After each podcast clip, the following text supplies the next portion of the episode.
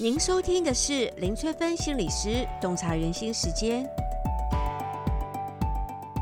欢迎收听林翠芬心理师洞察人心时间，跟大家分享一个好消息，我出新书了，书名是《洞察鬼灭之刃暗藏的心理现象》，请大家多多支持哦。这一集要洞察的是从《鬼灭之刃》主角的排行来洞察人格特质，《鬼灭之刃》中很多主角都排行老大。排行老大的灶门炭治郎呢，他的行为模式非常符合阿德勒学派当中家庭星座的老大特质。他吸收父母的价值观，承接了父母的期望，具有强烈的责任感。如果说家中的弟弟妹妹人数比较多的话，老大因为情境的需要，从小就被训练扮演多重的角色，有时候要当弟弟妹妹的玩伴，有时候要当弟弟妹妹的小老师。有时候要当弟弟妹妹的照顾者，有时候当爸爸妈妈的小帮手，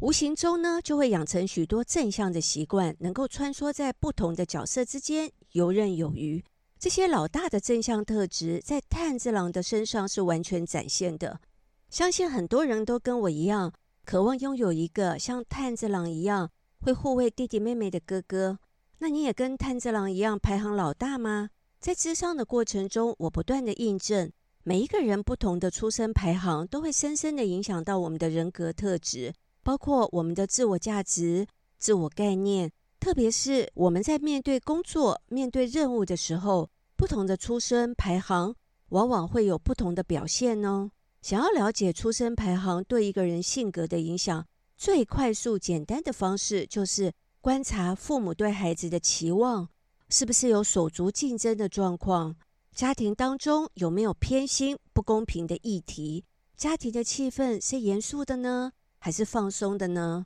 还有每一个家庭的成员是用什么样独特的方式来追求自己的归属感，还有意义感？我们在收集家庭成员之间彼此互动的状况，还有对兄弟姐妹的看法、感受，还有家庭传统的相关的讯息，都会有很多意想不到的发现。接下来分析排行老大的人格特质。由于老大是爸爸妈妈的第一个小孩，通常呢，爸爸妈妈会特别的谨慎，一有什么状况就赶紧去医院询问医生。哎，孩子这是什么状况呢？都会很紧张，照顾的细节也会特别的小心。所以呢，老大出生的时候，往往得到父母满满的关注跟照顾，也获得全部的资源。可是当老二出生之后呢？如果爸爸妈妈将照顾的注意力都转移到老二身上，就会让老大经历失去宠爱的心路历程，感觉父母的爱好像都被老二抢走了。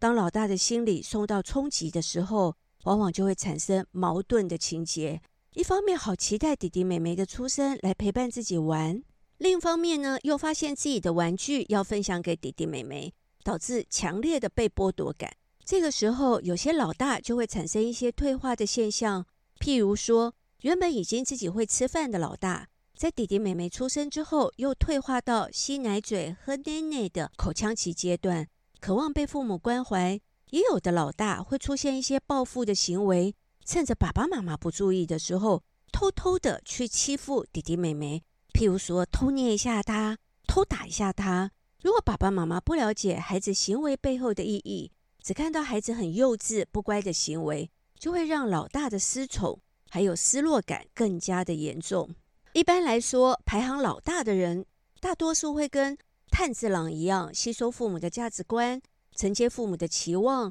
变得比较负责任，倾向于完美主义，主导性也比较强，成就表现一般来说会比较杰出一点点。那有正向的影响，自然的也会有负向的影响。我也看过不少老大被父母的期望压垮了，当自觉没有办法达到父母的高标准，干脆就放弃成为父母心目中那个理想的模范生，抗拒负起家庭的责任，逃避到自怨自艾的世界里面，看什么事情都不顺眼，做什么事情也都不顺利。还有一些被父母过度保护的老大，所有的生活起居都被爸爸妈妈照顾得好好的，饭来张口。茶来伸手，长大之后呢，就会缺乏照顾自己跟别人的能力。像我自己就身为老大，从小就会听到妈妈不断的叮咛我，以后你要照顾弟弟哦，或者是说你是姐姐就要当弟弟的榜样。久而久之，我发现家中的大小决定，妈妈都会询问我的意见。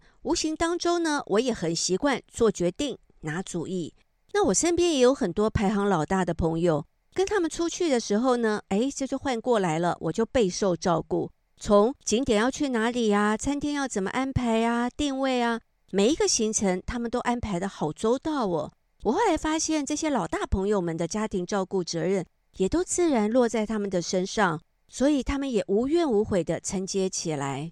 接下来介绍祢豆子的排行。祢豆子是炭治郎的妹妹，在家中排行老二。在变成鬼之前呢，她是一个善体人意、凡事为家人着想的贴心女儿。为了把物质资源都留给弟弟妹妹，她总是舍不得为自己添购任何的物品。祢豆子的个性呢，很符合阿德勒学派家庭星座当中排行老二的正向特质。优点是他不会经历老大的失落感，而且一出生呢就学习跟老大炭治郎相处，因此习惯跟别人分享合作，对别人也比较有同理心，连带的也拥有比较好的人际关系。你也跟祢豆子一样排行老二吗？由于老二出生的时候前面已经有一个老大喽，所以呢老二天生就是一个追赶者，不管在家务、友谊、学校都要加倍的认真。加倍的努力才能够得到众人的认同，但相对的，如果老大表现得太优秀了，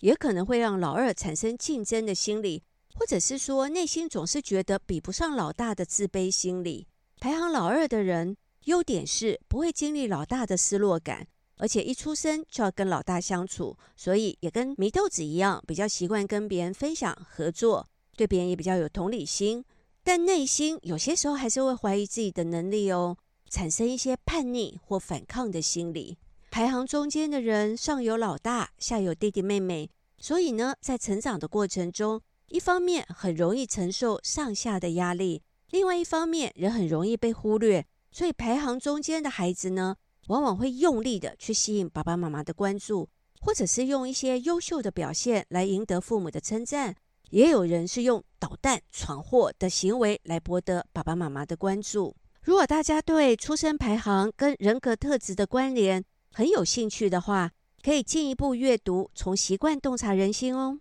这一集就跟大家分享到这里。如果大家想要了解什么行为代表什么样的心理意涵，都可以留言给我哦。我们下集再见喽。